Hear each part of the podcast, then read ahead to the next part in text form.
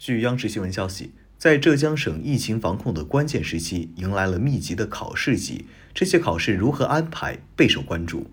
十二月十九号下午，浙江省政府新闻办举行第九十三场新冠肺炎疫情防控工作新闻发布会。会上，浙江省教育考试院院长黄亮介绍，从十二月中旬到下月中旬，全省原计划举行六项教育考试、八项涉外考试，分别是全省音乐专业省统考、全国大学外语四六级考试、大学外语三级考试、A、B 级考试、全国硕士研究生考试、全省学考选考和高考外语考试、全国教师资格面试。这其中，国家教育考试四项，招生考试类三项。考生共一百五十万人，教育考试事关每个考生的前途命运，耽误不得；疫情防控事关师生身体健康和生命安全，马虎不得。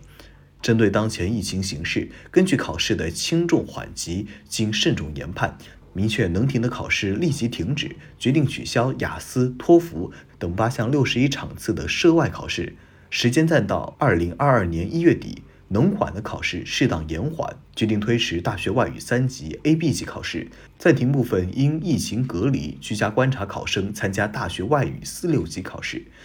这两项考试将在明年上半年视疫情情况尽早安排考试，必考的学生全力以赴。对于全国硕士研究生考试、学考选考等招生类考试，浙江将尽最大努力确保如期平安实施。感谢收听羊城晚报广东头条，我是主播刘科。